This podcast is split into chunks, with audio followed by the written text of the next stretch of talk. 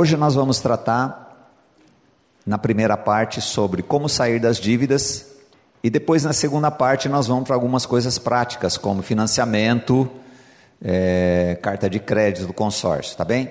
Então vamos lá. Primeiro slide: como sair das dívidas. Tá? Ok? Eu tenho visto muita coisa acontecer e muitas pessoas que aprendem, aprendem o mecanismo de como sair das dívidas. Mas logo depois elas estão em dívidas. Ou às vezes elas nunca mais têm dívidas, mas elas continuam muito agoniadas. Eu conheço pessoas que hoje eles são prósperos, mas eles não têm descanso. Eles não entenderam que essa é uma obra que o Senhor precisa fazer na nossa vida, que não é o que você vai ter que vai dar descanso para você. Quem vai dar descanso é a entrega e saber que tudo pertence ao Senhor. Então a primeira coisa é buscar a Deus.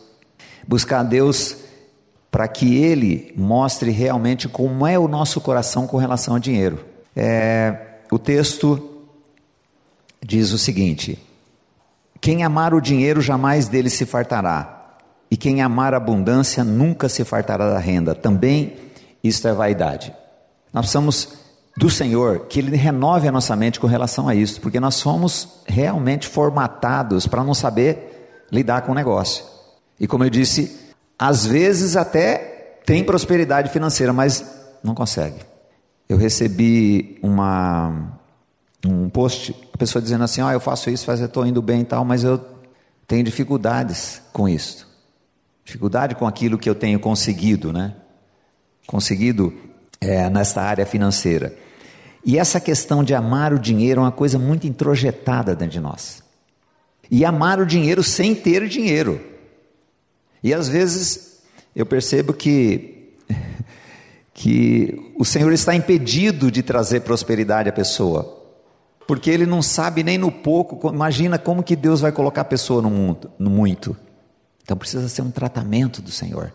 E Ele está muito interessado na nossa vida financeira. É, realmente nós precisamos de um milagre nessa área, nossa vida. Milagre. Porque como fomos, como foram os nossos pais nessa área? O que, que nós recebemos? O que, que nós herdamos de ensinamento na nossa casa? Possivelmente, boa parte, os pais eram muito descontrolados. E às vezes os pais eram controlados. Meu pai era um homem super controlado. Só que ele tinha, ele falava uma coisa que hoje eu entendi porque ele falava aquilo. Ele falava assim: "Olha, passa pouca manteiga, que amanhã nós nem sabemos se vamos ter pão". E nunca faltou nada na nossa casa, era uma casa simples, mas aquilo determinava uma coisa: medo do futuro. Então a pessoa pode ter o sustento, mas ter medo do futuro. E a vontade do Senhor é que nós tenhamos tranquilidade que nós estejamos descansados, como Paulo falou lá, sei ter abundância como padecer necessidade. Por isso que é um milagre. Nós vamos falar, nós vamos falar sobre como você consegue organizar suas poupan sua, sua vida financeira, equilibrando primeiro, depois partindo para o investimento. Mas é mais profundo que isso. É mais do que isso. É um recado aqui: as crianças podem ir para a sala do maternal. Amar o dinheiro ou o que ele pode oferecer leva à vaidade. Tentamos ser melhores que os outros pelos bens que possuímos. É realmente uma escravidão. Um dos primeiros cursos que fiz sobre esse assunto estava presente uma pessoa muito rica. No caminho, a minha esposa falou assim: O que, que aquela pessoa veio fazer aqui? Uma família muito tradicional da cidade.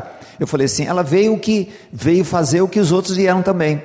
Enquanto nós estamos pensando em comprar um Fusca melhor, ela está pensando em comprar um iate melhor. A diferença é só o valor. Mas se o Senhor não fizer a obra, é a mesma coisa, é a mesma ansiedade pela acumulação, por vários motivos. A única entidade que Jesus, Jesus chamou de Deus foi Mamon, foi o dinheiro. Então nós precisamos estudar o assunto, nós precisamos aprender sobre o assunto. E nossa, nossa parte parece que há sempre uma insatisfação diante das coisas que acontecem. Gary Inry, do livro Cultivando o Contentamento, ele diz o seguinte: certo observador descreve a nossa sociedade como a sociedade do inextinguível descontentamento. Inextinguível descontentamento. Como nós dissemos sábado passado, quando um desejo é realizado, surgem outros, vários outros. Então, essa insatisfação o Senhor quer trabalhar na nossa vida. Pois não, o segundo tópico. Aqui você vai só ouvir coisa fácil de fazer, viu? Essa é uma das coisas mais fáceis, é você reconhecer que precisa de mudança nas suas finanças. E que é incapaz de gerir o negócio. Só que uma coisa eu posso com certeza falar. Se você não pedir misericórdia e o Senhor tratar com você que você é incapaz, não vai acontecer nada. Nada. Você vai desistir, ou você vai conseguir fazer e vai ficar do mesmo jeito. Então, reconhecer que a gente é incapaz é uma obra que o Senhor precisa tratar, Ele precisa fazer.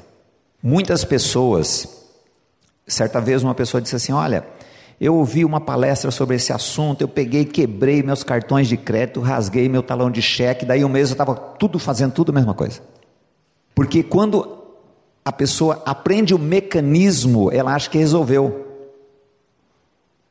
Ela fica mais fortalecida naquilo que ela acha certo, mas ela não tem reconhecimento que ela não tem capacidade. Por isso que é uma obra que o Senhor que precisa, para toda a glória ser dele. Vamos ao texto aí. A questão do reconhecimento. Olha que diz aí em Oséias 5,15, falando sobre a experiência, sobre a, a nossa transformação em Cristo. Ele diz assim: Irei e voltarei para o meu lugar até que se reconheçam culpados e busquem a minha face. Estando eles angustiados, de madrugada me buscarão. E eu ressuscitarei ao terceiro dia, diz o texto, falando da, da nossa inclusão juntamente com Cristo. Mas aqui também nós podemos pensar nesse texto na questão financeira também. Se a pessoa achar culpados para a situação financeira dela, ela vai, vai ser difícil. Ela tem uma mudança. Porque o sistema oferece todas essas benesses, mas eu falo assim: eu quero. Então eu sou o responsável pela minha vida financeira. Eu sou responsável pelas coisas que eu decidi fazer. Ah, mas na hora. Mas você falou sim. Então, Senhor, olha, eu não tenho condição. Eu não tenho condição. Eu vou para um lado, vou para o outro. A luta que as pessoas travam. Eu vou contar a história de uma, de uma senhora. Ela me ligou, porque isto é vergonhoso. É vergonhoso para a pessoa procurar ajuda nessa área financeira. Ela era de outra igreja que tem ministério de finanças. E ela me ligou, 60 anos, cheio de vergonha com seis empréstimos consignados no provento que ela tinha de aposentadoria. Ela trabalhava ainda. Aí começamos a conversar com ela sobre o coração enganoso. Cinco anos depois, ah, nós começamos a fazer o trabalho com ela e disse assim: o dia que você pagar a última prestação sua, eu vou trazer uma tubaína para nós tomarmos aqui. E depois de cinco anos, eu levei a tubaína e nós tomamos e nos alegramos e agradecemos ao Senhor. Foram cinco anos que Deus tratou aquela pessoa e depois até ela ficar livre das dívidas. Foi uma das únicas pessoas que eu aconselhei a trocar. Até uma pergunta aqui é assim: eu posso trocar uma dívida maior com juro maior por juro menor? Sim. E ela trocou. Eu lembro que na época ela, ela tinha seis empréstimos consignados, né? Você sabe o que é isso, né? Ele tem um salário e depois o aposentado pode fazer empréstimos, é, que é outra outra armadilha terrível, né? Que foi criado pelo governo para que a pessoa realmente se arrebente, né? Nisto. E depois nós fizemos mais um consignado, mas um consignado bem grande para que ela pagasse tudo o que ela tinha de pequeno e ficasse só com aquele. Foi pagando os outros consignados e aquele ficou por último. E, e aquele último vencia um determinado mês, cinco anos depois. E ela foi e pagou toda a dívida dela. Até posso dizer: toda situação tem solução. Agora, não tem solução quando a pessoa não tem arrependimento. Quando ela não se tem convicção que ela é responsável por aquilo. Uma coisa que também acontece é que o sistema quer iludir você. E você gosta dessa ideia que vai acontecer uma coisa inesperada. Mauro Ralph diz assim: Geralmente as pessoas esperam três coisas acontecer: uma herança que ela tem de um parente que ela não conhece, que ela nunca fez nada por ele, que ela vai ganhar um dinheiro numa loteria qualquer, ou ela vai fazer o maior negócio da vida dela e nunca mais vai precisar trabalhar. Aí ele diz assim: bem, pode ser que aconteça isso com algumas pessoas, não vai acontecer com todos, mas enquanto isso, você poupa. Equilibra suas finanças e poupa. Se acontecer, você não está tão mal assim, né? Vai até ajudar o seu negócio. Então, a gente tem alguns sonhos com relação às finanças. A gente pensa assim, não, no final do ano eu vou receber o décimo terceiro, eu vou acertar tudo. Quantas pessoas pagam as contas, pagam as dívidas com o décimo terceiro? Ela tem até vontade de pagar, só que ela fala assim, puxa, passei o ano inteiro apertado, agora que é hora de eu comprar alguma coisa diferente, ela vai lá e compra. Né? Que é a melhor época para você se endividar, né? Afinal, você trabalhou muito. O terceiro tópico, para que as pessoas saiam da dívida, essa também é bem fácil. Não compre mais nada a prazo. Eu estava pensando nesse texto, em outro texto que diz assim: que a loucura de Deus é mais sábia que a sabedoria dos homens, porque isso aqui é uma loucura. Ainda mais quem tem negócio. Vários que têm negócio falaram assim: ah, mas como que eu vou fazer? Eu tenho um, um, um, negócio, se eu não comprar a mercadoria, como é que eu vou vender? Se eu não comprar a mercadoria, como é que eu vou fazer? Se eu não. A gente tem um monte de coisa para perguntar. Eu falei assim: então, primeira coisa, você tem que falar com Deus. E é, você tem que saber que é um negócio de fé. Não, mas esse negócio não vai funcionar. Eu falei: não vai funcionar mesmo.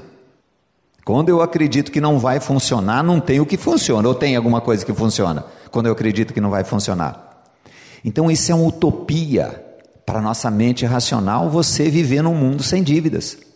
Aí, quando a pessoa não quer aceitar o que a palavra de Deus fala, pode colocar o texto?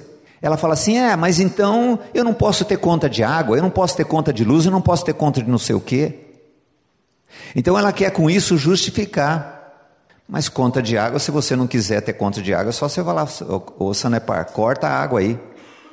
Aí você faz um poço, você compra no mercado. Então, há umas pequenas diferenças com relação a isso. E uma dívida que você vai lá avidamente e entra nela como nós tratamos também, existem casos, né, que a pessoa perdeu o emprego, alguma coisa que acontece também, não é, é mas é mais por des, é, desequilíbrio do que outra coisa. O o texto diz assim: Não fique devendo nada a ninguém, a única coisa, dívida que vocês devem ter é amar uns aos outros, quem ama os outros está obedecendo à lei. Uma vez uma pessoa falou assim: É, mas poxa, você fala que tem mais de dois mil versículos, você fala sempre esse mesmo versículo? Não, tem vários versículos falando. E eu citei um na, no sábado passado. Quando o povo de Deus ia entrar na terra prometida, o Senhor falou através da boca de, de Moisés: falou assim: ah, O povo lá vai querer emprestar para você. Você não toma emprestado, não, senão você vai ser cauda. E se você pegar Deuteronômio, você vai ver que diz assim: Se você não atentar para a palavra, e ficar devendo, estas maldições vão te acompanhar. Lá tem desinteria, tem úlcera, tem um monte de coisa. E a pessoa tem, né? É interessante, né? Vê a relação de coisas por não atentar para a palavra. E quantas pessoas não dormem causa das dívidas? Como é que essa pessoa produz? Eu fico pensando um corintiano que no domingo perdeu para o Palmeiras, o Corinthians. Ele trabalha numa empresa. Na segunda-feira, amanhece um frio lascado, chovendo, e ele tem que produzir, e ele está endividado. Você imagina a alegria que ele vai trabalhar. Essa é a escravidão. Ou foi o Palmeiras que jogou com o São Paulo e levou de 2 a 0, também pode ser também. Mas esse é menos doído. Não dever nada a ninguém. Porque uma coisa, queridos, nós podemos pensar: se Deus colocou na palavra, Ele é fiel para completar ou não? Ele é fiel. E outra coisa, Ele não está dependendo da minha firmeza de falar assim: não, eu vou fazer isso aqui. Toda pessoa que fala assim: não, daqui para frente eu vou fazer isso, vai fazer nada. Não vai conseguir. Agora, Senhor, o Senhor é suficiente de fazer com que eu faça isso. Já é diferente. O Senhor veio para cumprir toda a palavra. Uma coisa interessante, vocês sabiam que, que as pessoas endividadas eram crucificadas também? Porque o fariseu julgava o seguinte: quando a pessoa era endividada, ela estava em pecado. Então ele era amaldiçoado e ia para a cruz. Porque você pode ver que lá o costume, vários, vários tipos de, de penalização iam para a cruz. Nossa lógica não consegue assimilar algo como não comprar mais a prazo. E geralmente os jovens pensam assim: bom, em coisas pequenas posso até dar um jeito, mas como que eu vou comprar a primeira casa? Como é que eu vou comprar o primeiro apartamento? Como é que eu vou comprar meu carro? Nós vamos tratar isso na segunda parte, certo? O Gary, que eu citei antes, antes do livro Cultivando o Contentamento, ele fala assim: olha que frase interessante. Fomos treinados por manipuladores ocultos da nossa sociedade a pensar que precisamos adquirir, consumir, melhorar e aumentar. Nesse contexto, é raro o conceito de suficiente. Fomos treinados a pensar que nós temos que, por manipuladores, que temos que adquirir, consumir, melhorar e aumentar. Ele falou assim: ó, se for desse jeito, como é que vai ter suficiência? Esse livro é bem interessante, ele é bem fininho, mas ele fala sobre a importância do contentamento independente da situação que a gente está. Então, quando vai chegar o contentamento? E a gente tem algumas ilusões, né? Ah, se eu tivesse. Pensa agora você. Ah, se eu tivesse. O que que se eu tivesse o quê? E uma coisa maravilhosa do amor do Pai. Ele não é carrasco nem miserável. Ele é o Deus abençoador. Ele é o Deus da prosperidade. E quer que nós sejamos prósperos. Agora, existem algumas coisas que precisam ser feitas, né? Ele precisa tratar com o nosso coração, com o nosso egoísmo, com a nossa ganância, com a nossa inveja. Depois todas as coisas podem ser. Por que que Paulo chegou lá no, no, no capítulo 4 e diz assim: Posso todas as coisas naquele que me fortalece? Porque ele passou por um processo, sei pouco, sei ter pouco, sei ter muito, muito. Então, esse tratamento o Senhor quer desenvolver na nossa vida. Agora, precisamos de persistência nisso? A nossa persistência é muito fraca. Como eu disse, se a pessoa ouve a palavra e fala assim: hum, acho que isso aí não vai dar certo, mas vou tentar. Aí ele vai um pouco e fala assim: hum, bem que eu sabia que não ia dar certo. Olha que persistência que nós temos. E quando você precisa fazer um negócio que é naquele dia, e o sistema está lhe oferecendo toda a benesse possível, você fala: caramba, o que, que eu vou fazer agora? E quantas vezes o Senhor fala assim: eu vou deixar até o último minuto. Aqui eu tenho certeza aqui que vários tiveram essa experiência, né? E o que, que Deus fez? Ele fez. E se ele não fez também, é porque ele precisa tratar mais um pouco. Ele precisa moer mais um pouquinho. Que a gente está iludido ainda por muita coisa. Mas como ele diz na sua palavra, ele sempre nos conduz em vitória a seu tempo, Ele vai prover, Ele não vai deixar, porque é o amor. E o amor precisa falar não, e às vezes o amor precisa ficar calado. Quando o Senhor começou a tratar comigo nesse, nesse aspecto, pode colocar outro. Eu tinha uma, um financiamento que faltava seis anos. E eu falei, Senhor, o que, que eu vou fazer agora?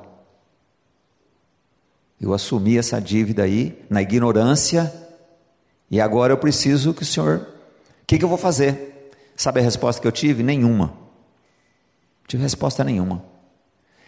Só que passou um tempo, ele falou assim: ó, não faça nada. Você já fez sua parte, quer errar. Agora deixa que eu vou trabalhar.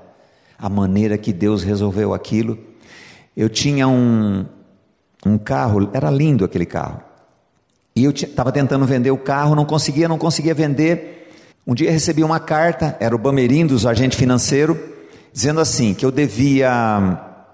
Deixa eu fazer uma conta aqui. Eu devia trezentos e pouco, e se eu quitasse à vista era cento e pouco. Aí eu peguei aquela carta, cheguei em casa com a carta e falei assim: Senhor, se for da Sua vontade isso, o Senhor vai falar no coração da minha esposa que é para nós vendermos o carro mesmo e quitar. Ela pegou a carta do Bamerinos e falou assim: então vamos vender o carro. E o carro nós estávamos tentando vender, não vendia, porque Deus tinha preparado que a carta tinha que chegar. Porque não era para vender aquele carro e comprar outro melhor, era para quitar aqueles anos. Mas isso demorou não sei se um ano e meio para essa resposta vir, do dia que eu falei com o Senhor sobre aquele financiamento. Nós colocamos o carro, sabe quantas pessoas vieram para comprar o carro? Duas. Uma dava uma parte e o restante daí 30 dias. E eu falei assim: olha, você vê um carro que já estava vendendo há tempo e não vendia. Eu falei assim: não, o dinheiro precisa ser à vista. Veio um outro, não ligou o carro, só abriu a parte de trás. Eu estou vendo ele chegar na garagem. Ele abriu assim a tampa traseira e falou: É meu. Como é que, como é que você quer receber? Eu falei assim: Eu quero receber tudo. Ele falou: Tá bom.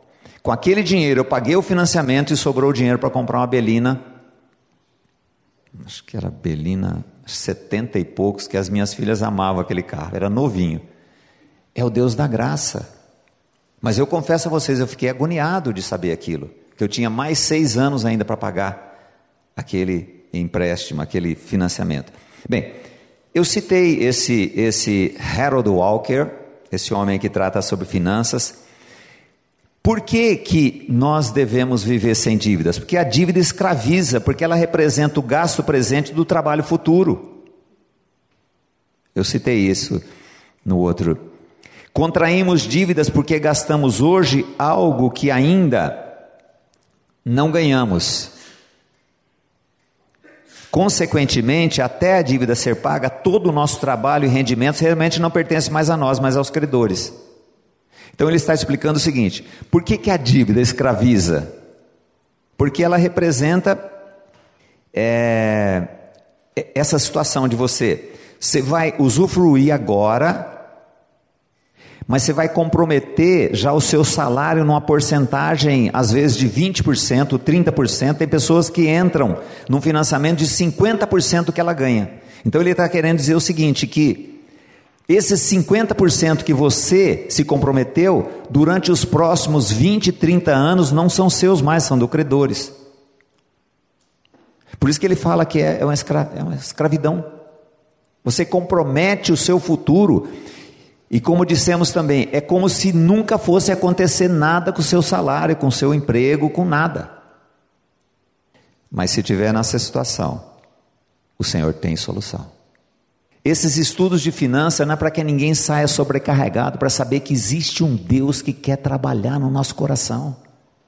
Quantos desejos aí estão pulando dentro de vontade da gente fazer as coisas? Eu tenho acompanhado dois dois cabeçudos, eu disse para eles assim: falou, olha, vocês vão ganhar dinheiro nesse negócio. Mas se vocês começarem a ganhar dinheiro e começar troca de carro, compra isso, compra aquilo, daqui a pouco vocês estão zero de novo. Vocês têm que pensar em coisas em ativo, não é investir em passivo. Passivo é tudo aquilo que você gasta dinheiro e ativo é tudo aquilo que rende dinheiro. Bem, temos mais um texto aí. Olha que maravilha esse texto. O rico domina sobre os pobres, e o que toma emprestado é servo do que empresta, simples assim. Provérbios 22, 7. Então, seguindo o que o, que o Harold Walker falou, é uma escravidão. Você se vê, olha que coisa mais clara, sintética. Tem dinheiro, domina. Não tem, é servo do que empresta realmente é uma escravidão que promete liberdade de escolhas, mas a única finalidade do sistema financeiro é que nos tornemos dependentes. Dependentes. E a pessoa tem um cartão de crédito, ela faz mais um para pagar o outro cartão de crédito. Eu fabrico alguns produtos de couro. Cada vez mais as pessoas pedem mais carteiras com mais espaço para cartão de crédito. Esse é o sistema. Para mim, o cartão de crédito é uma invenção maravilhosa, né? Que o cartão de crédito tirou a, pre a presença do, do gerente do banco para você ir lá pedir dinheiro. Você não precisa falar com ninguém. Ninguém vê você. Né? Um dia vai ver, né? E, e, às vezes não demora muito, não, né? Mas até lá, né, você vai passando o cartão. Como o filho fala assim: passa o cartão, né? Papai não tem dinheiro, passa o cartão. Que ele imagina que passa o cartão é uma coisa mágica, né? E dura que tem gente adulta que também acha que passa o cartão. É o mesmo, ele pensa igual a criança. E uma coisa nós sabemos: dinheiro para receber é difícil chegar na nossa porta, mas uma cobrança, os caras acham a gente, né? Como eu disse também, o, o sistema é muito afiado, né? Como vendedor, ele é afiado para vender, a gente é despreparado para comprar, né? Sempre acreditando em ilusões, né? Que aquilo vai ser isso, vai ser aquilo, né? Aqui, a quarta questão da equilíbrio financeiro passa por esse aspecto. Anote todos os seus ganhos e despesas. Olha, é cada susto. A gente vê quanta coisa a gente bota fora.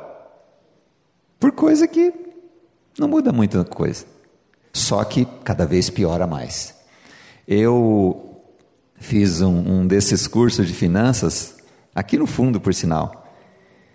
Uma mulher veio toda assim, ela ficou muito tocada pelo estudo, sabe? E ela chegou e falou assim: Ah, eu não sei o que fazer mais, tal. Porque mulher procura mais ajuda que homem, viu? Homem não procura ajuda, não. Tem dificuldade tremenda. Porque para o homem, a ele foi dado a missão de suprir a casa. Essa é uma missão do homem. Os homens abandonam a casa muitas vezes porque eles não conseguem gerir as finanças da casa. Então a mulher procura. E essa mulher me procurou. E eu falei assim: olha, o jeito é a senhora cortar gastos. Ela falou assim: não tem como cortar gastos. Já cortei tudo que dava. Falei assim, então tem que cortar mais um pouco. Porque enquanto você não, não equilibrar o ganho e o gasto, tem coisa errada. Essa semana mesmo, um rapaz que ouviu esses estudos há 10 anos atrás, ele está querendo implementar um negócio, me procurou e falou: O que, que eu vou fazer? Eu não quero entrar no empréstimo. Eu falei assim: então você vai ter que vender um bem para implementar esse novo negócio. Aí a pessoa fala assim: puxa, porque o que, que acontece? Nós temos algumas coisas que são segurança para nós. Agora, se, se a pessoa ela tem lá um imóvel que conforme o investimento de imóvel é passivo, se ela puder transformar aquilo em ativo para investir no negócio dela, vai gerar dinheiro. Ah, mas puxa, foi tão duro comprar esse negócio. Então a pessoa se apega ao negócio, não investe, até talvez o momento que ela vai ficar tão mal que ela vai ter que começar a vender aquilo que era segurança. É, eu vou contar mais um exemplo, mas anote todos os seus ganhos e despesas. É uma coisa que é preciso saber fazer o diagnóstico. Eu vou repetir o texto da semana passada que o Senhor Jesus falou em Lucas 14, 28 a 30. Se um de vós quiser construir uma torre, construir uma casa, primeiro senta e calcula quanto vai custar para ver se o dinheiro dá. Se ele não fizer isso, se, se ele não fizer isso, ele consegue colocar os alicerces, mas não pode terminar a construção. Aí todos os que virem o que aconteceu vão caçar dele dizendo assim: ah, esse homem começou a construir, mas não pôde terminar. Quantas pessoas entram em consórcio, ela não consegue pagar porque a pessoa nunca fez nada para poupar. Ele fala assim: não, eu já vou começar, vou poupar lá 500 reais, ou mil reais, ou dois mil, não aguenta. Aí ele vai vender um consórcio. Você sabe quanto a pessoa perde quando ela vende um consórcio que não está contemplado? Um consultor nos passou essa informação. Ela perde de 40, de 40 a 50% que ela pagou. Você imagina, você ficou lá dois anos, três anos pagando e você perde 40% do que você pagou. É só você pegar os anúncios que saem no jornal. Não fez o cálculo direito, se ela conseguia fazer aquilo. Na verdade, nós vamos ver que as dificuldades que dessas coisas que nós temos lógica, é, que nós achamos lógico. É preciso sentar e calcular para saber onde estão os ralos do nosso orçamento. E como é que você vai saber isso? Só fazendo cálculo. Vamos colocar aí uma, um pequeno cálculo aí de algumas coisas. Vai clicando, meu velho, vai. Vai, vai, vai, vai, vai, vai, vai. Bem, olha aí mais ou menos uma, uma, uma anotação de algumas coisas só, algumas. Um salário mais ou menos de 4 mil reais, dizimista 400 reais, sobra 3.600, prestação de imóveis mil e pouco, condomínio 280, água 75, pá, pá, pá, pá, pá. 2.603 reais. Como que a pessoa vai saber onde ela vai mexer? Se ela fizer os cálculos, se ela anotar as coisas. Mas a máxima da pessoa quando ouve isso fala assim: "Mas eu não preciso anotar, eu preciso de mais dinheiro". Então, ela quer. Então nós somos bem assim, essa pessoa não tem carro, viu?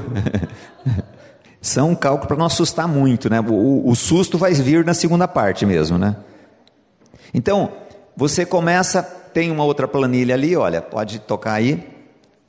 Uma planilha mais complexa ali, não, é muito pequenininho, mas ali você tem receita tem duas, três linhas e o gasto tem lá 30 linhas. São pequenas, pequenos gastos que significam bastante no decorrer de seis meses, um ano.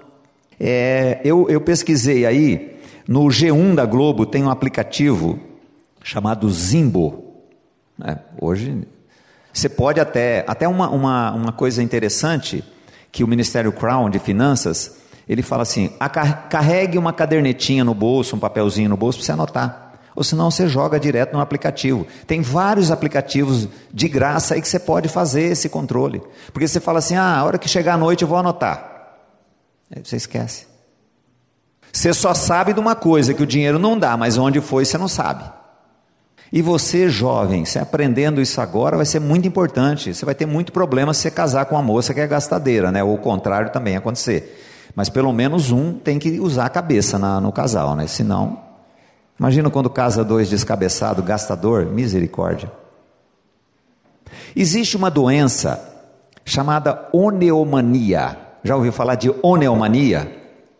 É a mania do, da compulsão. Isso é doença. Até na catedral tem um trabalho, chama Devedores Anônimos. Eles tratam lá, eles têm um pessoal, mas essa doença, ela é tratada com remédio. Porque a pessoa, ela, ela se endivida, ela endivida o pai, a mãe, o irmão, o colega de trabalho, é doença mesmo sabe?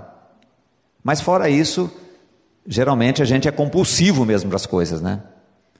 É, uma pesquisa diz que a maioria das pessoas compra porque vê. Ela não usa a, a assim, fala, poxa, eu preciso analisar, né? Se eu preciso desse negócio aí.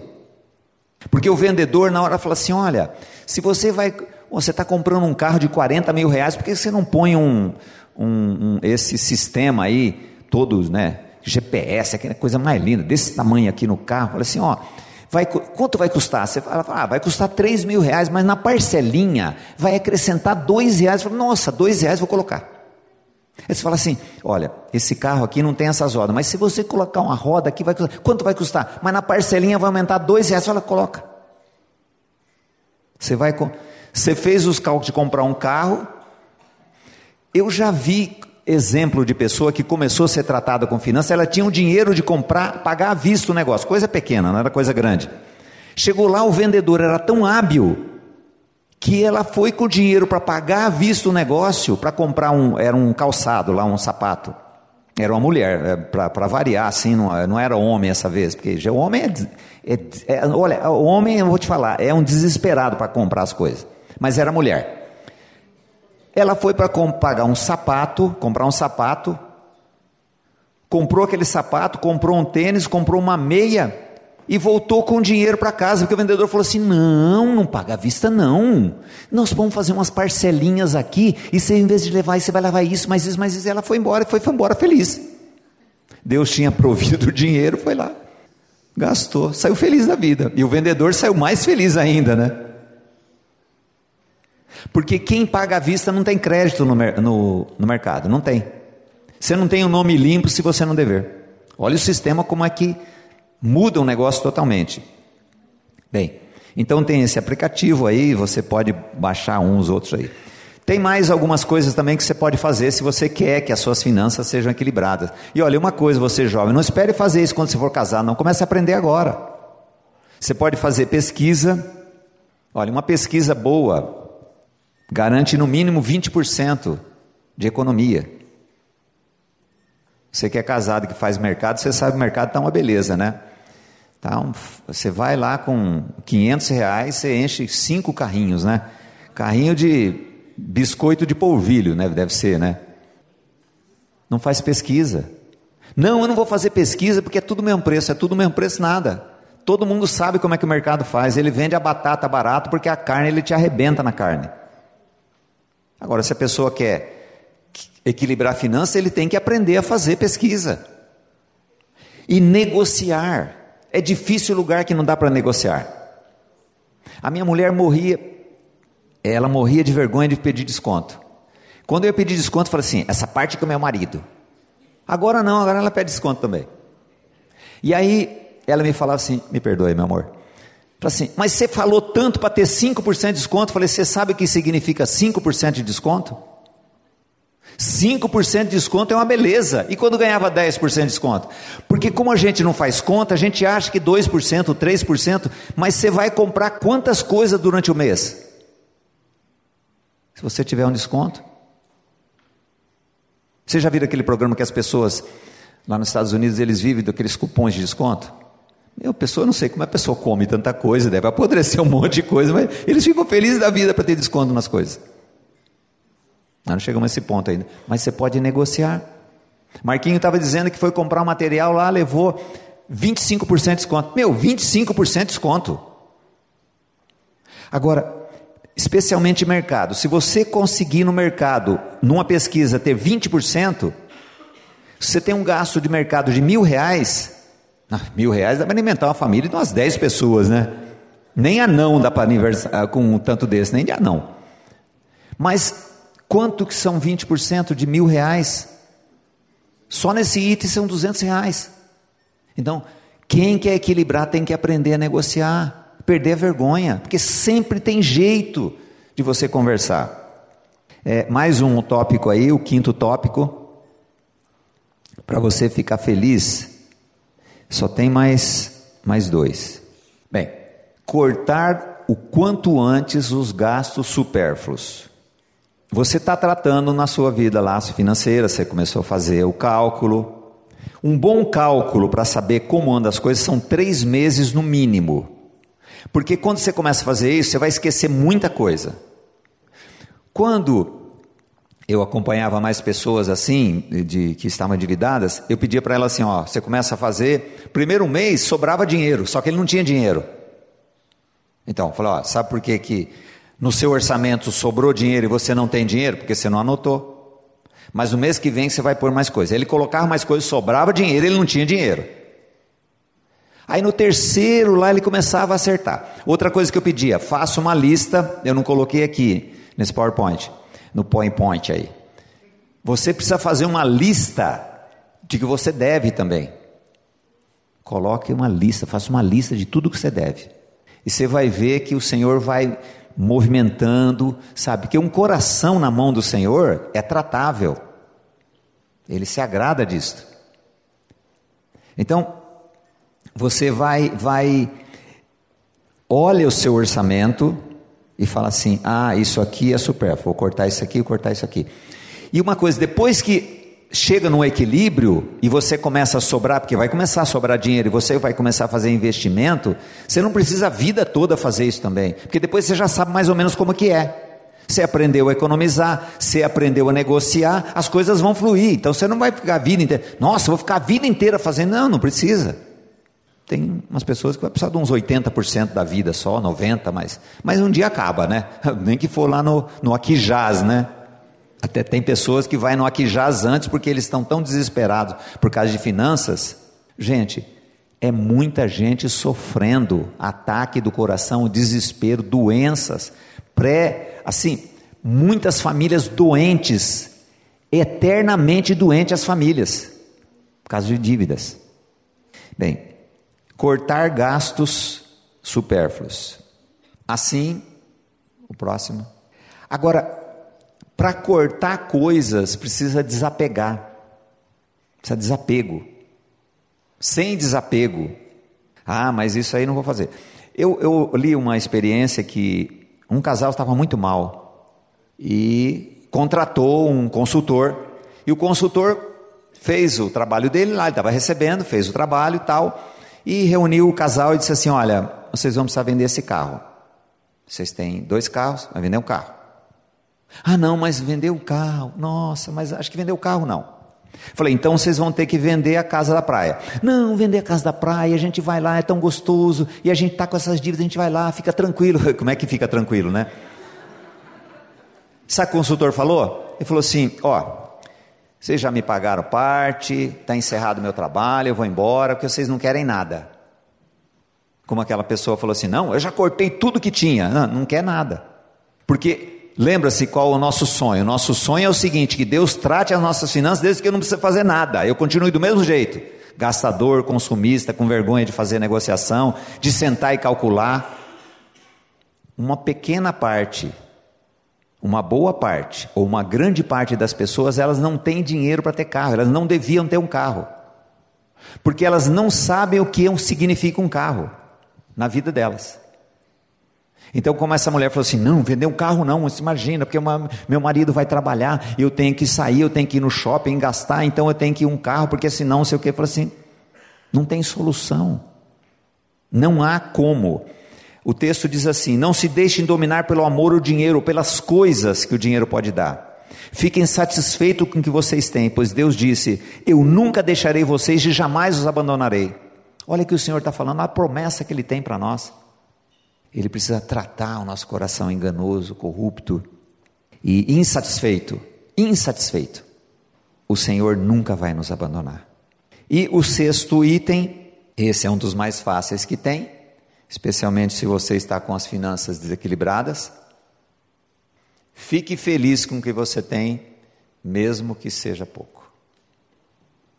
Deixei esse mais fácil para o final. Por quê? Porque o texto, ele, você pode até ir para o texto já. O texto diz assim: Em tudo dai graças, pois essa é a vontade de Deus em Cristo Jesus para convosco. Por que que se você está desanimado com a sua vida financeira, ou seja, qualquer assunto, porque muita coisa serve para qualquer assunto na nossa vida. Por quê? Porque se você está querendo que o Senhor trabalhe, a vontade dele é que você continue devendo. É muito estranho um amor desse jeito, né? A gente não entende um amor desse jeito. Porque o amor que nós entendemos nesta área e em qualquer outra área é assim: Deus precisa fazer. Você não está vendo que eu estou com problema? Então a questão de agradecimento significa assim: eu sei quem é meu pai, eu sei que ele me ama, ele precisa de um tratamento comigo para que eu chegue ao momento da abundância, ou não, porque aí tanto faz. Se eu estou consciente que sou amado de Deus, por que que filho fala muita coisa na nossa cara? Porque ele sabe que a gente ele é amado. E o amor de Deus quer nos levar a essa questão de agradecimento, sabendo que a vontade de Deus está sendo feita, mesmo que ela não chegue na nossa cognição. Porque como é que nós vamos esquadrinhar o que Deus tem para nós? Muitas coisas vão acontecer, muitas trombadas vão acontecer na nossa vida. E aí, nós vamos nos revoltar? Porque toda murmuração é contra Deus. Porque se você reclama da sua esposa, está reclamando de Deus. Porque quando você casou, você acreditou que era da vontade de Deus ou não? E o homem, esse ser gastador, ele compra um carro, ele fica feliz da vida com o carro. Pouco tempo depois, o carro fala assim: Ah, não sei, essa cor parece que não sei o quê. E, puxa, começa a botar mil defeitos. Quer dizer, a bênção virou maldição. Aquilo que era uma coisa maravilhosa que Deus fez na nossa vida parece que não tem mais sentido. Por quê? Porque é mal agradecido. Espero que a minha esposa esteja ouvindo isso aí. Queridos, é muito sério essa questão do agradecimento. Onde estava Deus que não viu tal coisa? E nesta área, quando a gente embica para fazer um negócio, não tem o que detém a gente. Um moço aqui da igreja, veio falar comigo pelo menos umas três vezes, ele estava agoniado, agoniado, e eu falava para ele assim, a palavra de Deus diz isso, ele vinha, a palavra de Deus diz isso, e tratando os textos, fui tratando os textos, ele vinha nos estudos, vinha no estudo e acabou fazendo o negócio. Pouco tempo depois, teve uma oferta de emprego, E o Gustavo Cerbasi diz que você compra um imóvel e faz uma âncora de, geográfica. Aí teve que ir para outro lugar. Aí teve que ir lá alugar, alugar o aqui, alugar o lá, aí vira uma confusão. Então, uma coisa que parece uma coisa boa vai lhe prender. Tanto que os últimos, no livro que eu citei, Casais Inteligentes Enriquecem Juntos, ele fala assim: não, não compre imóvel, invista no seu futuro, invista na sua profissão, invista em conhecimento, porque isso vai gerar dinheiro. Um imóvel não vai gerar dinheiro para você, porque aquela fase que você comprar por 50 e vendia por 200 já passou. Agora está um equilíbrio os imóveis, que é o que devia ficar. Né? Vocês lembram a, a, crise americana? Ela surgiu do que? As pessoas fizeram financiamento e não conseguiram pagar. O país, olha que sofrimento que os Estados Unidos passou. Ah, mais um ou outro devendo, mas é, milhares de pessoas não pagando o sistema. Por quê? Compraram o que não devia. Se endividaram. Agora, isso é uma coisa boa? Agora, não importa a situação que nós estejamos, Senhor, eu quero te dar graças porque o Senhor está me mostrando que eu fiz uma coisa errada, mas o Senhor é o Deus de amor, por isso eu te dou graça, porque eu sei que o Senhor vai me livrar disto. Agora, eu não tenho condição de sustentar isso. Eu pode até entrar intelectualmente, mas na hora da prática, na hora do desespero, na hora da pressão, na hora que eu vejo que o outro comprou, na hora que eu vejo que a minha namorada faz uma pressão, meu namorado faz uma pressão, a mulher faz uma pressão, o sistema faz uma pressão, você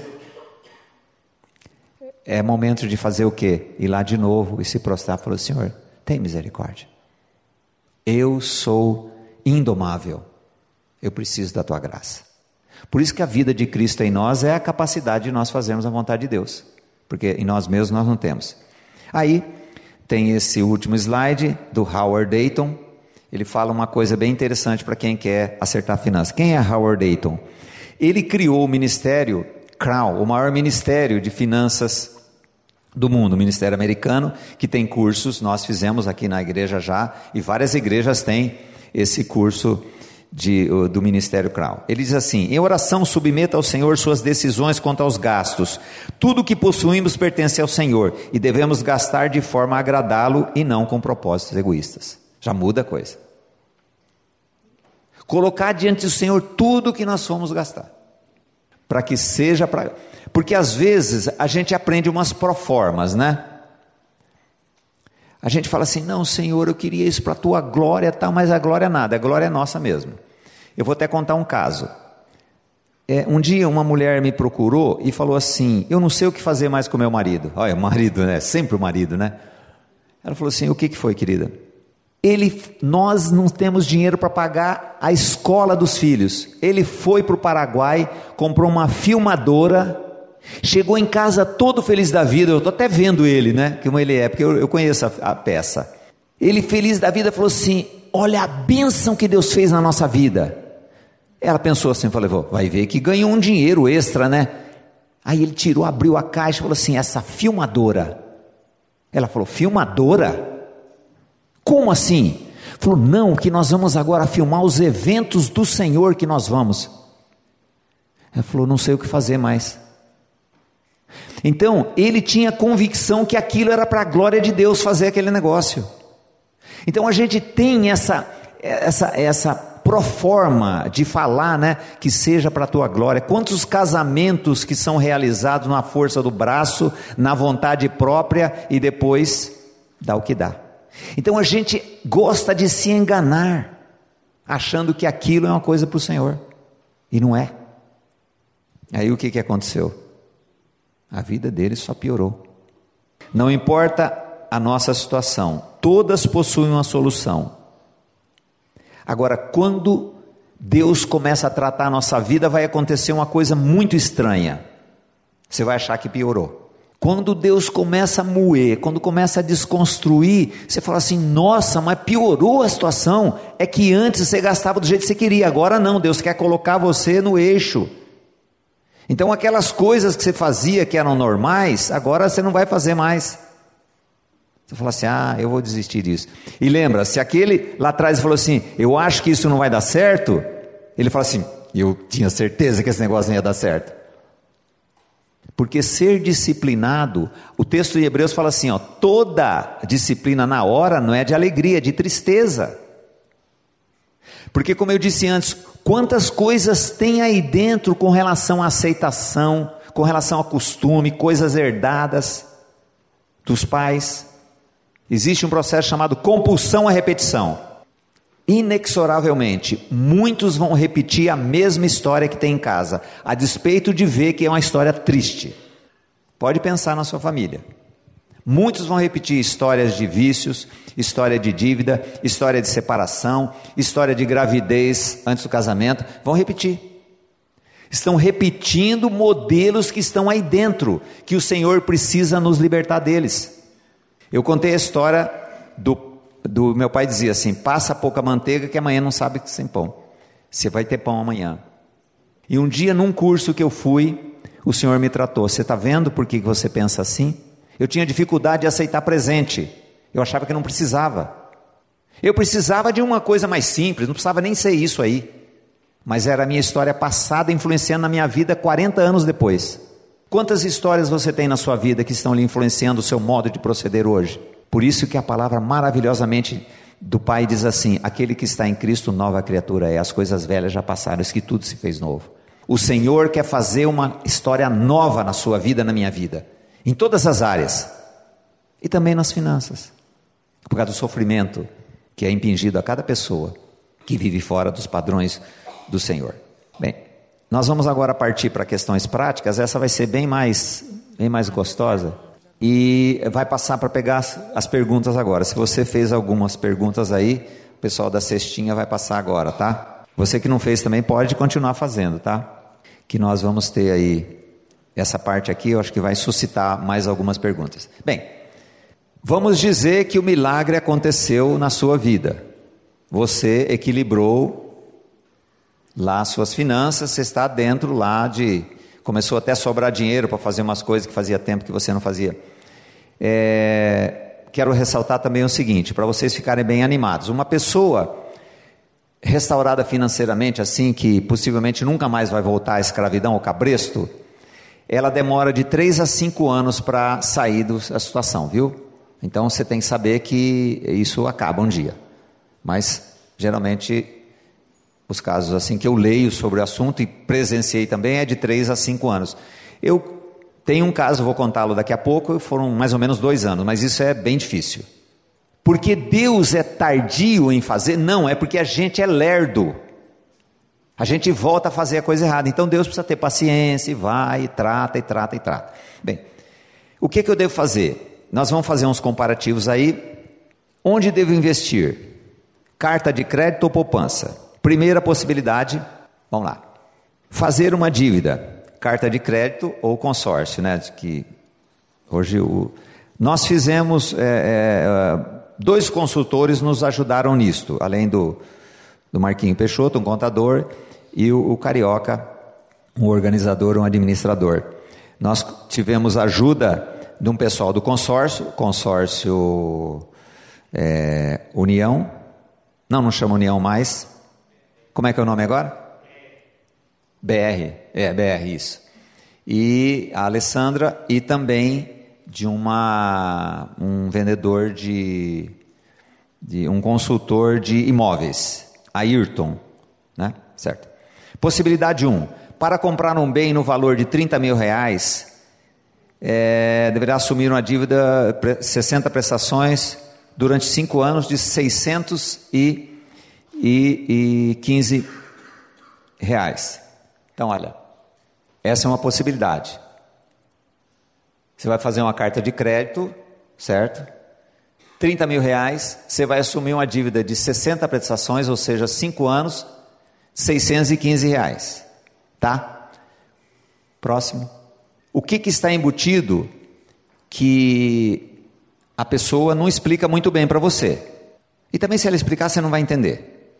Né? Mas ela trata de falar isso aí bem pausadamente, bem rapidamente. Né? Mas não importa. Nós temos um, um, vídeo que a mulher fala assim: o, o, o, o entrevistador da Globo perguntou assim: Mas a senhora sabia que isso aí tem embutido tanto? Falou assim: Não, eu não sei não, mas também não importa não. Eu queria comprar televisão, tanto faz ele falar como não falar. A mulher fala isso no vídeo da, da Rede Globo. Bem, o que está embutido nisso? Uma taxa de administração de 16%, que pode chegar a 24%. 24%. Mas esse aí que nós consultamos, 16%, 13% é 16%. Tem um fundo de reserva de 2% que diz que no final você vai reaver. Tá? E olha aqui, um seguro, que você pode morrer. Então você leva um segurinho também. Né? Você leva um seguro e aí você tem total 18,83. Se você pagar essa taxa de administração 16, se você pagar 24, você já sabe para quanto que vai. Tá bem? Então tudo isso aqui são coisas embutidas. Tá. Total 5.649, tá? Que dá isso aqui no montante, tá? Do que você do bem lá e você tem o quê? No final você vai pagar 36. Só que o bem que você vai adquirir quanto é? 30. 30 mil. Ah, mas vamos pensar bem, né? Também você ficou, você ficou ali é, cinco anos pagando, ah, cinco mil reais também não dá nada. É igual a parcelinha do cara que é por um carro roda melhor, um carro, um negócio, um GPS, não, uma coisa não significa nada. Só que a pessoa não compra só uma carta de crédito, ela compra mais um negócio, mais um negócio, mais um negócio, é juro embutido tremendamente.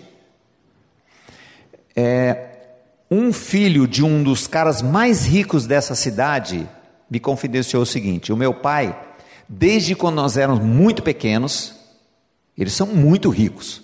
Ele disse assim: meu pai sempre diz o seguinte: juro você ganha, você não paga. Você vê, segredo de quem tem muito dinheiro.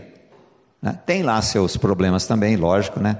Se não for o coração transformado, imagina o que, que vira, vira um monstro, né? Bom, o outro, possibilidade 2: esperar e poupar. Uma vez um vendedor de consórcio, ele, o outro, ele me ligou e falou assim: Ah, eu queria vender um consórcio. Eu não, eu não compro consórcio tal, é porque eu faço isso, faço aquilo tal. A gente procura fazer uma poupança. Falou assim: Ah, mas o senhor não tem uma coisa que a gente faz. Nós damos uma coisa que só a poupança não vai dar. O que, que é? Eu entrego o carro para você. E você vai ter que guardar o dinheiro e esperar ter o dinheiro para depois comprar. Eu falei: É verdade. É nisso que vocês pegam as pessoas. Né? Aí você vai, possibilidade 2, né? fazer uma poupança. 300 reais. Esse aqui, 0,68, uma poupança, abril 2017. Tá? Se não entender alguma coisa, você pode perguntar aí. Em 5 anos você teria 22.285. Em 5 anos. Isso num sistema de poupança. Mas Segundo os, os analistas, você a poupança é um começo. Quando você tiver um maior, um, um, certo dinheiro, você investe em outra coisa. Que a gente fala assim, ah, a gente fala assim, ó, para isso você tem que ter tanto, você tem que ter 30 mil, você tem que ter 20 mil, você tem que ter 50 mil para ganhar esses juros aqui. Mas, para começar, é uma coisa boa. Tá, o outro, tá. Se você poupar 500 reais, já começa, você lembra que lá era 615 reais, né? Tá? Olha, para você poupar 500 reais, os mesmos 0,68, né? Teria em 5 anos 37 mil. Já começa a ficar diferente. Ah, mas se eu guardar daqui 5 anos o carro que eu queria, não, já tem outro carro. Já saiu outro modelo. Porque se a pessoa. Vamos pensar uma coisa, só falar coisa ruim também, né? Tá, tem que ser mais otimista, né? Você compra o carro, tira na primeira. Ao que você terminar de pagar, o que você tem na mão? Não e não pode bater, não pode ter multa, porque o fio da navalha, você tem que andar no fio da navalha, né? Não pode acontecer nada. E o duro que acontece. Você vai fazer seguro? Não, eu vou fazer um seguro. Vai, embute mais seguro. Quanto que está o seguro de um carro de 30 mil reais, 35 mil reais? 1.400 reais? É mais um pouquinho, né? É o seguro contra terceiros, talvez, né? Assim, um pouco menos, né? Tá. Mas quando Deus quer tratar a pessoa, meu, você é capaz de bater sozinho, o terceiro não tem nada com isso. Deus às vezes tem umas pegadinhas que a gente não entende, né? Mas aí fica revoltado, né? Mas é um tratamento que Deus quer dar. Né? Bem, aí, mais para piorar mais um pouco, a, terceira, a, a outra possibilidade. Ah, você chegou lá no 615 reais, valor da carta de crédito mensal. Mesma coisa, 5 anos, 45. Mas deu 45 mil? Quanto que tinha dado lá? 30 mil. 45 mil. Mas sabe por que, que o sistema pega, como eu falei? Porque você está desesperado. Você passou a vida inteira não tendo carro, mas você está desesperado. E quando arruma uma namorada, aí eu, eu vou falar, o homem é a perdição desse mundo. Aí ele, o homem quer comprar um carro. O homem é desesperado. O homem tem afundado as finanças das casas. Com certeza. Esse é um dado que eu nunca vi alguém pesquisar, mas eu estou começando a acreditar que sim. Aí, vamos lá? Carta de crédito e poupança. Olha, aquilo que nós falamos lá. Pode parar, filho. Olha lá. 615, 30 meses, 18 e pouco, contemplado. Aconteceu um problema lá, você vai precisar vender a sua carta. Você vai ter 10% a mais. É uma carta de porque do outro lado tem alguém desesperado para comprar alguém na bacia das almas ou pegar algum contemplado. Aí você vai ter lá os 10% que vai dar mais ou menos, né? Olha lá. Aqui, ó. Vai dar mais ou menos aqui os 20 e pouco. Mas se você for não está conseguindo pagar. Eu não sei, eu nunca vi uma, uma, uma estatística disso, mas possivelmente tem muita gente que não consegue pagar os consórcios. 60%? Nosso consultor aqui presente, Walter Cardoso, diz que 60% das pessoas não conseguem pagar. E aí? Você imagina a alegria do seu sonho, você economizou, foi lá, não conseguiu pagar, depois você teve que vender com os 45% a menos. Olha quanto que deu aqui, disso aqui, você perdeu isso aqui. E cheio de alegria também, né? E vai dizer assim: nunca mais eu vou fazer isso na minha vida. Quantas vezes você já falou isso? Nunca mais eu vou fazer isso. Aí volta a fazer de novo. Esquece. Porque é movido por uma mentira que gosta de contar para si. Se eu não fizer isso, eu nunca vou ter nada. Essa é uma mentira que a gente gosta de ouvir. Se eu não fizer isso, eu nunca vou ter nada. Então, isso quer dizer o seguinte: o meu Deus é incapaz de me fazer viver conforme a palavra dele. Então eu tenho que ouvir os manipuladores, como o Gary falou, e fazer o que é a vontade do sistema. Porque Deus não faz nada por mim.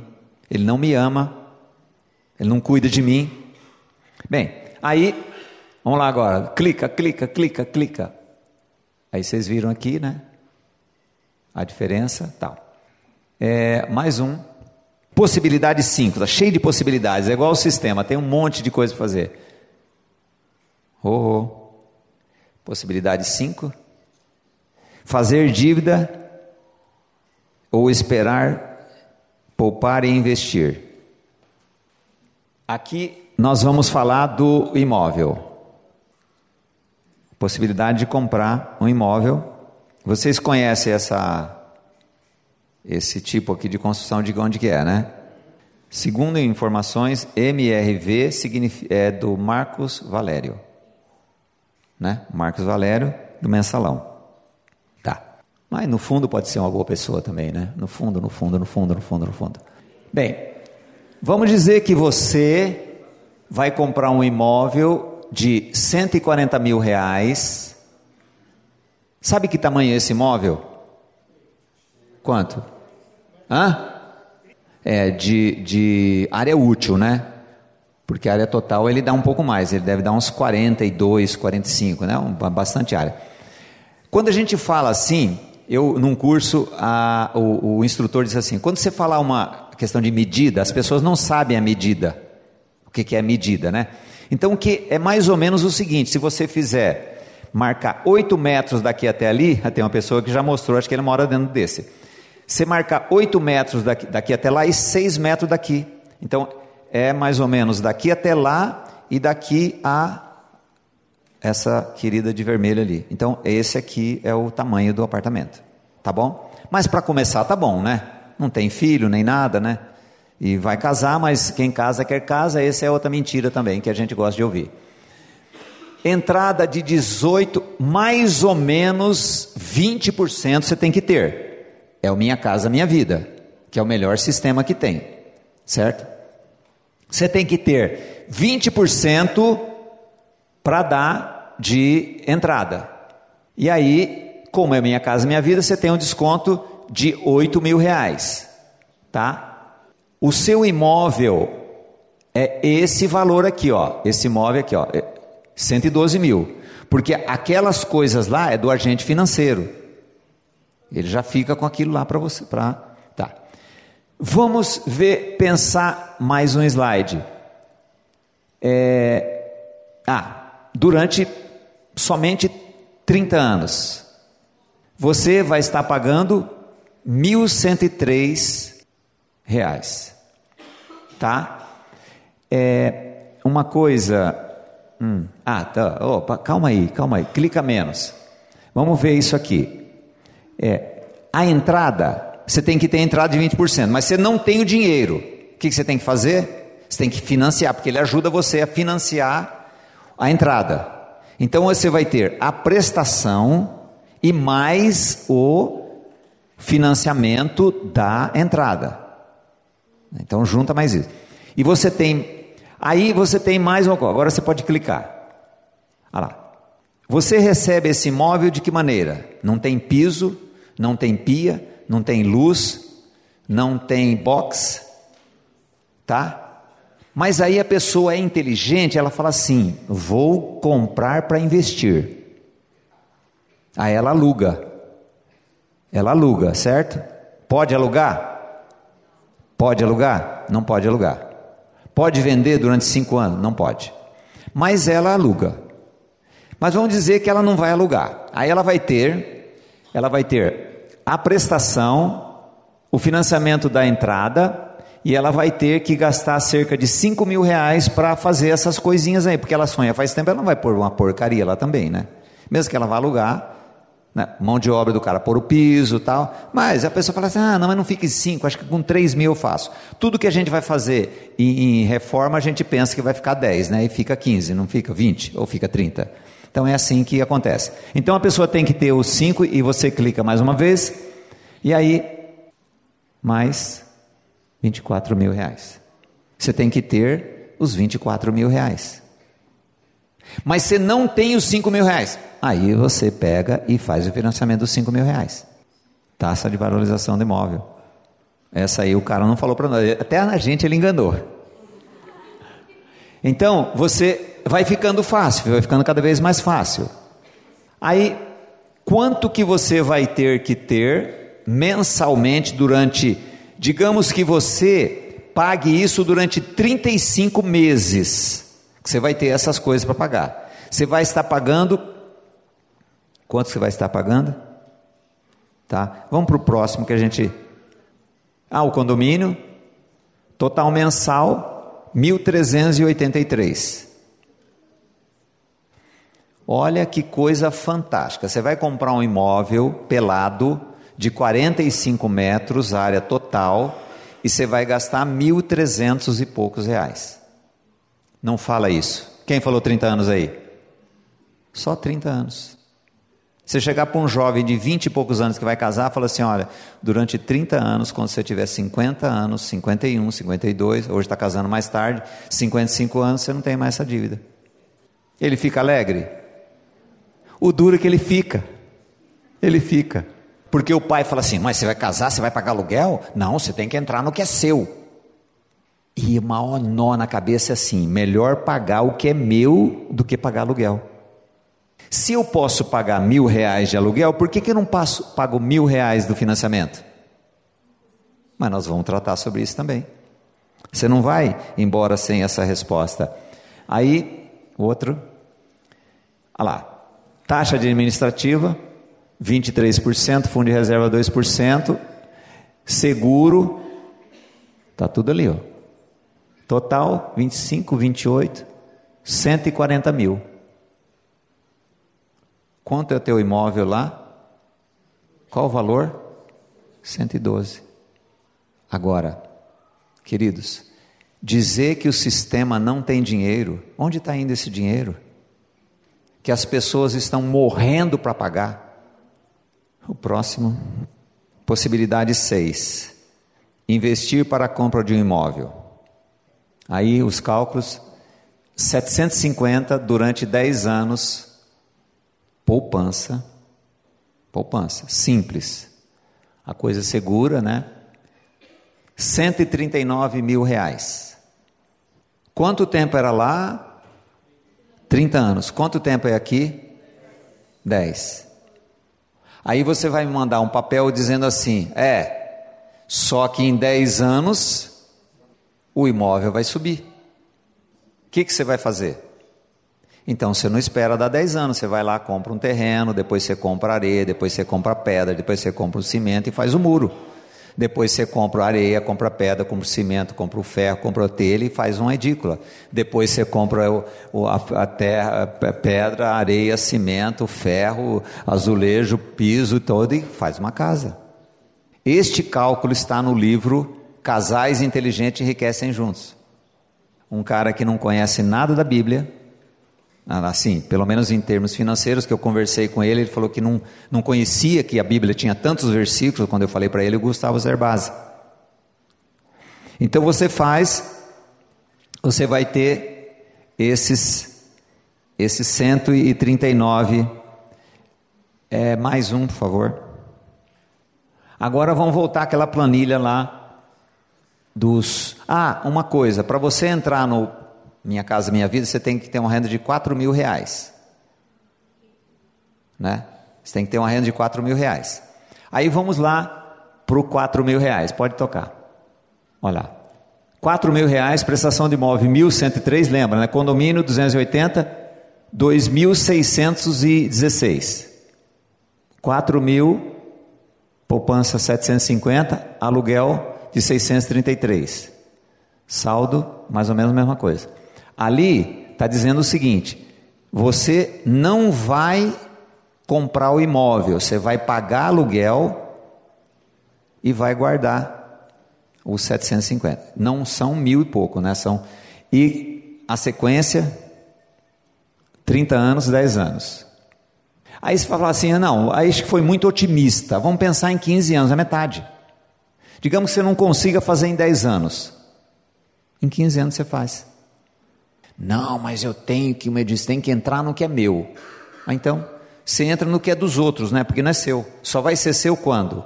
Depois de quanto tempo? 30 anos. Se der tudo certo, se não mudar a política, porque o sócio do outro lado é infiel, diz a palavra em Romanos. Ele é infiel, ele muda do jeito que ele quiser. Aí já a gente faz, a gente entra na ação. Eu acompanhei um casal que eles entraram em ação, ação contra o governo, Estavam morando sem pagar aluguel, falou assim: olha, como Deus é bom, nós estamos aqui morando e não pagamos nada. É a mesma coisa você achar uma carteira com o nome da pessoa, com o telefone e tudo, falar, como Deus é bom, né? Aqui, ó, achei uma carteira com dinheiro e esse dinheiro é para mim. Deus mandou esse dinheiro para mim com o nome da pessoa, com o telefone. Então, é mais ou menos isso. Aí entra na ação. Porque o governo, mas você entrou numa sociedade com um cara que é injusto, que é o sistema. Depois não vem reclamar. Por isso que eu disse da outra vez: os que vieram estão pior do que os que não vieram. Porque os que vieram agora sabem, e os que não vieram estão na ignorância, que às vezes é melhor ficar na ignorância, né? Existe também essa essa essa possibilidade. Aí, mais um. Os quatro mil reais daquela planilha lá, tá? O que, que vai acontecer? Dois mil seiscentos e pouco. Com isso daqui, Lembra do saldo do salário para a pessoa pagar aquilo? 2.616, né? Despesa 2.600, sobra 12,50. 12,50 para você comprar um pirulito. Dá um pirulito por dia? Dá. Não, não dá. dá. Não dá. Conforme pirulito não dá, né? Mas aí a pessoa fala assim: "Nossa, mas eu acho que eu vou dar um jeito no negócio aqui". Aí você clica mais uma vez, e você fala assim: "Hum", clica mais uma vez. Aí você fala assim: "Hum, tirar o dízimo". Aí você abriu espaço pro gafanhoto. Sabe o que é isso, né? Mas aí sobrou 412. Como que a pessoa vai viver, gente? Ah, mas eu vou trabalhar mais. Mas se é aquele tipo que fala assim, eu não vou fazer nada e Deus tem que fazer, ele não vai trabalhar mais. Ele não vai fazer nada, porque Deus pode todas as coisas. Mas Deus não pode mudar o coração de uma pessoa que não quer seguir o que Deus faz. Não pode. É, vamos para as conclusões aí. Esse nos últimos slides. Como que eu vou guardar, como eu vou poupar e investir se eu não tenho disciplina? O texto diz assim: aplica a disciplina no teu coração e os teus ouvidos às palavras do conhecimento. Ah, mas eu não tenho, eu não tenho disciplina, não vou conseguir fazer isso. Aplicar o coração, a disciplina ao coração e os teus ouvidos à palavra de conhecimento. Senhor, eu preciso que o Senhor me faça ser disciplinado. Eu não sou disciplinado. Eu não consigo, eu já fiz tantos planos. Eu vou fazer isso, fazer aquilo. Mas então são planos no braço, não vai dar certo. Vai conseguir às vezes alguma coisa, mas não vai. E não vai ficar feliz também. Então, Senhor, eu preciso que o Senhor discipline meu coração, que ele é enganoso, ele é cheio de vontades, e o, o, final diz assim: as palavras do conhecimento, nós precisamos de conhecimento. Todo mundo sabe isso. E você acha que o governo está interessado que as pessoas sejam politizadas, que as pessoas tenham cultura? Não está interessado. E eu digo a vocês: a maioria das pessoas não está interessada em saber o que Deus fala em finanças. Não está interessada. Elas acham até bem, boa, sabe? Ah, vem e fala assim: nossa, que palavra maravilhosa essa aí. Puxa, eu nunca imaginei que Deus falava nisso. Não põe por obra, não resolve nada. O texto diz assim: ouviu, mas não misturou com fé. E a fé é dom de Deus. Deus distribuiu fé a cada um de nós. Mas a palavra ouvida não é misturada com fé, não vai acontecer. Tem pessoa que acredita que Jesus não cura mais, que não tem dom de línguas mais, que não tem profecia mais. Não, isso é coisa do Velho Testamento. Não tem. É. É. Agora, uma coisa boa de você fazer um financiamento é você estar tá pensando em morrer. Você casa fala assim: Eu vou morrer, então faz o financiamento, que aí fica quitado. Eu comecei a pensar que acho que é a única coisa que é boa para isso. Faz um financiamento, compra um apartamento, não de 45 metros, compra logo de uns 60 metros mais ou menos, ou 200 metros, né? Aí morre, fica quitado. Misericórdia. E a gente vai como vaca para o matadouro, seguindo os ditames do que o sistema quer. Aplicar o coração à disciplina e ao conhecimento. Senhor, precisamos do conhecimento que vem do alto porque o de baixo aqui não está resolvendo. De baixo, sabe onde é de baixo, né? Quem vem de baixo, o que, que é? É das trevas. Há solução. Há solução para isso. Vamos ver aqui algumas perguntas. Tem mais algumas aí? Tem duas parecidas aqui. Pois não. Eu vou ler as duas, tá? Sim. Qual estratégia eu posso usar para evitar compras que eu não preciso, mesmo sabendo que eu não preciso, mas quero muito. Aí vou ler a segunda que tem a ver. Hoje, enquanto meu marido assistia a final da Champions, comecei a pesquisar um item na internet. Achei por um preço ótimo. Ao questioná-lo se deveríamos comprar, ele disse que não. Estaria fazendo uma pois eu estaria fazendo uma compra por impulso na internet, mas o preço estava ótimo. Você acha que foi certo o conselho dele? Fiquei chateada. O Renan foi certinho. Gente, a pergunta era minha mesmo. Como você sabe? Sorry. Sorry. Era a minha pergunta, eu fiquei muito chateada. Mas Até o pessoal que, dá, dá, que trabalha na liderança, que estava conversando quase o tempo todo no estudo, que era prestar atenção um conceito interessante. Eu não preciso comprar porque está no preço bom, eu preciso comprar porque eu preciso. Isso resolve muita coisa. A primeira pessoa que perguntou, que deve ter sido a Fernanda, é como é que eu faço se eu não aguento sem comprar um negócio? Você sabe o que, que os consultores falam com relação a cartão de crédito? O cartão de crédito, a família tem que ter um cartão de crédito, tem que ficar com uma ossovina da família esse cartão de crédito. Eles dizem isso. O outro diz assim: a melhor coisa para você não dar tiro no pé é você cortar o cartão na tesoura. Então o que, que precisa acontecer? Você precisa ter armas contra você. Uma coisa assim: você fez o orçamento, você fez a lição de casa, aí você viu que você tem 200 reais para gastar no sábado depois da, do Ministério Jovem aqui. Então você tem 200 reais durante quatro finais de semana. Você tem quanto para gastar cada final de semana? Só que você tem o 200, não sai com 200, sai com 50. Você já deixou o cartão em casa, você já saiu com 50 no bolso, você gastou 20, você tem 30. Então, é, são coisas, parece idiotice isso, né? Tem que deixar o cartão em casa. Outra coisa também, esposas, fale para os seus maridos, não fique pegando aqueles, aqueles é, tabloides de oferta, não pegue aquilo. Maridos, não pegue aquilo, sabe? Então você precisa tomar medidas contra você, porque você é o problema da sua vida financeira. Você está começando a desconfiar disso já, né? Pois não. Boa, Renan! Desculpa, sorry. Sorry. Podia ser outra pessoa que tinha essa dúvida. Quis fazer uma brincadeira e deu certo, hein, Renan? Tá me devendo, hein, velho? O que fazer caso eu precise de dinheiro para uma emergência, saúde e não tenho uma reserva? Sim. Por isso que você vai fazer o orçamento, você vai equilibrar suas finanças e começar a poupar para ter dinheiro.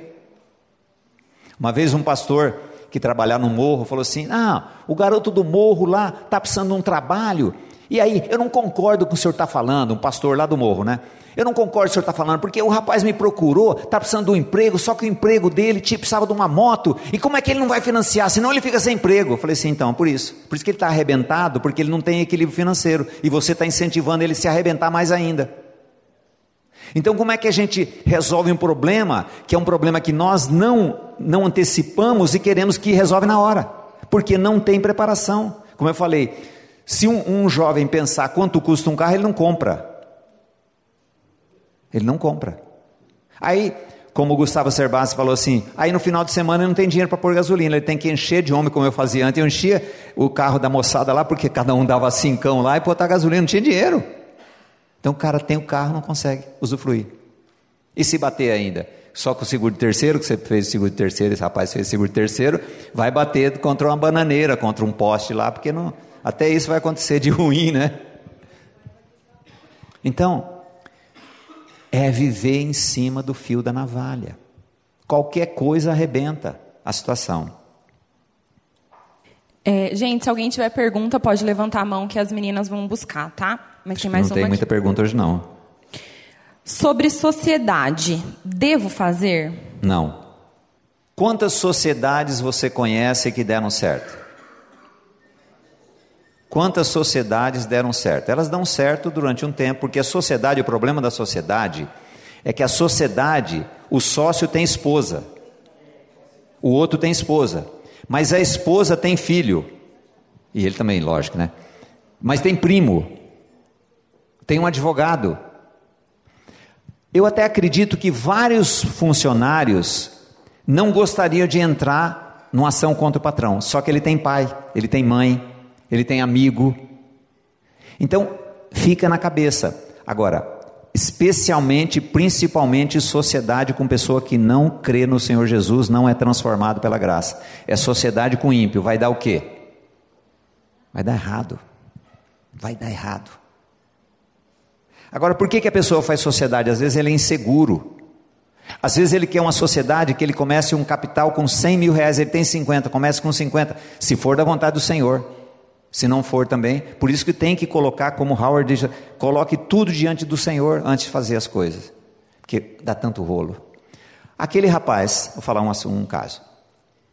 Eu estava saindo do banco, apressado, e ele me parou na porta. E começou uma conversa, começou a conversa. Falei, pô, esse cara não vai terminar essa conversa, tem que ir embora, tem que ir embora.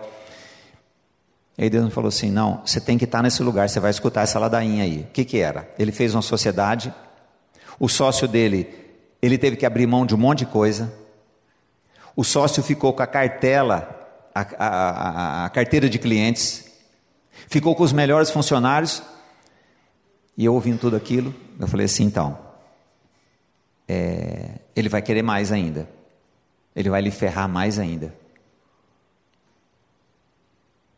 Mas olha, deixa na mão do Senhor. O Senhor tem um propósito nisso para tratar teu coração. Tempos depois, a mulher dele falou assim: aquele dia foi uma profecia, porque, meu, o cara até hoje perturba. Até hoje.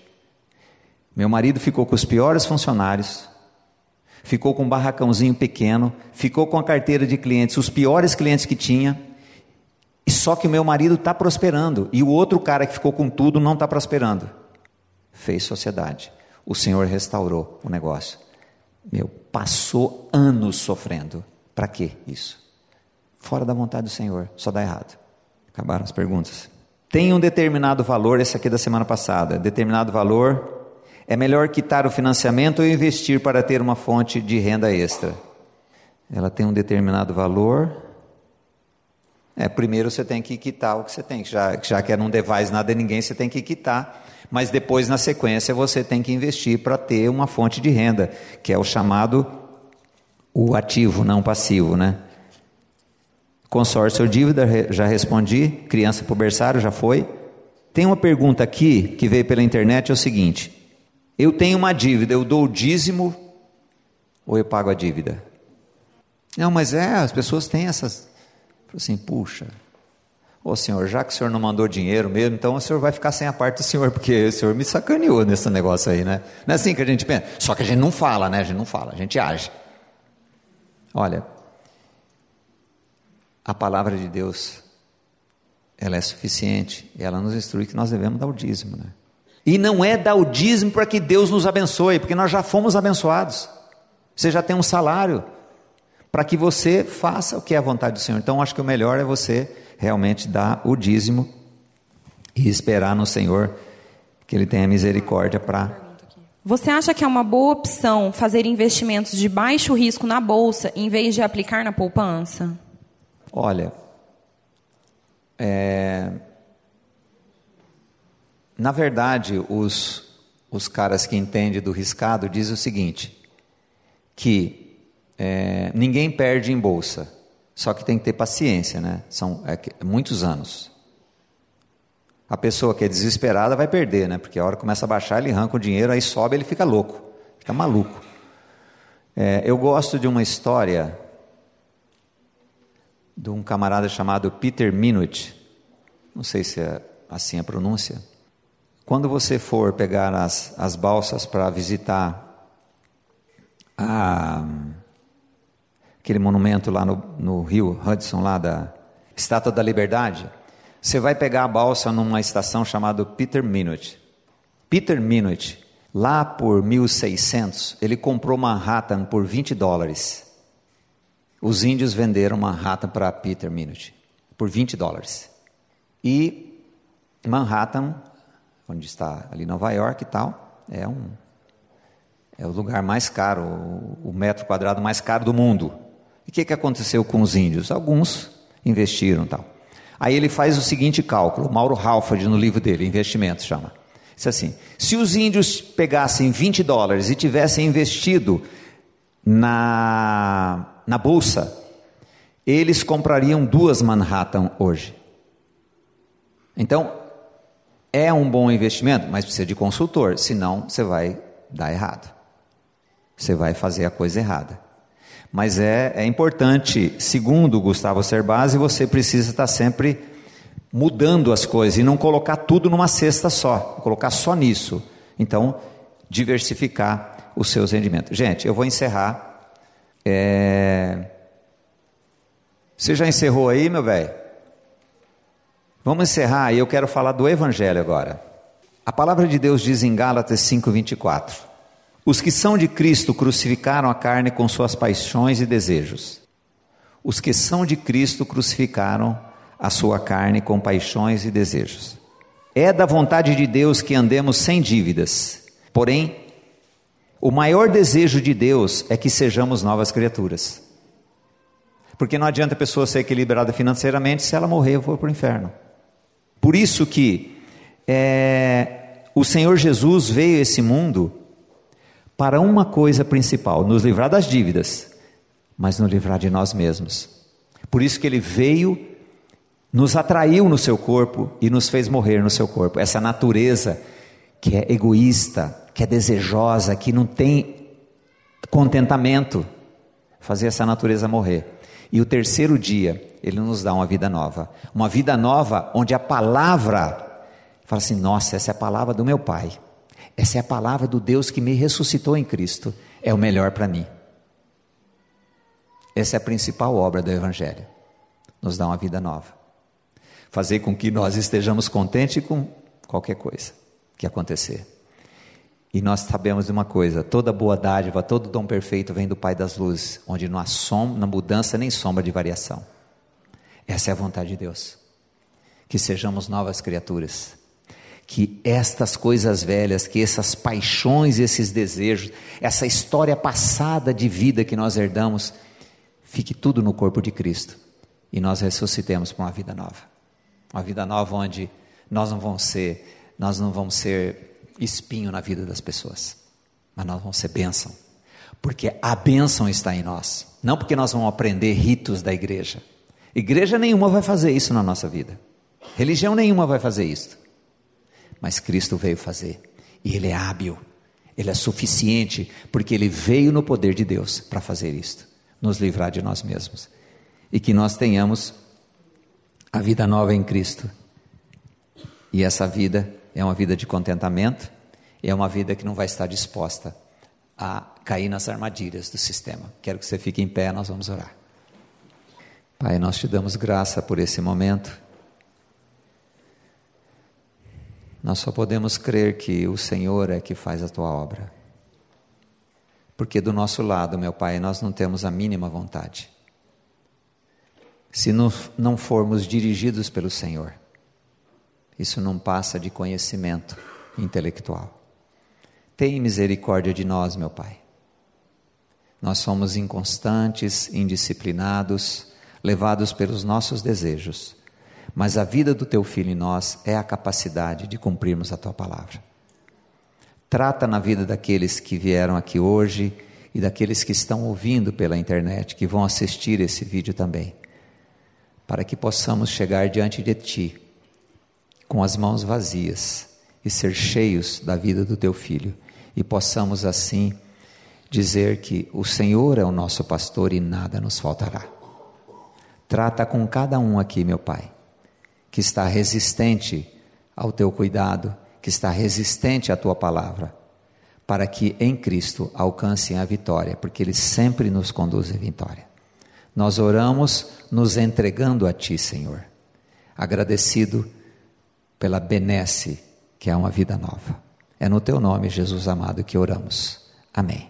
A mensagem que você acabou de ouvir faz parte do Ministério de Comunicação Palavra da Cruz. Temos um grande acervo de estudos bíblicos em áudio e vídeo. Distribuímos também gratuitamente o jornal mensal Palavra da Cruz. Entre em contato conosco pelo fone 0 operadora 43 33 728900 ou pelo e-mail livraria@piblondrina.com.br. Visite-nos pelo site www.livrariapiblondrina.com.br ou acesse www.piblondrina.com.br. Graça e paz.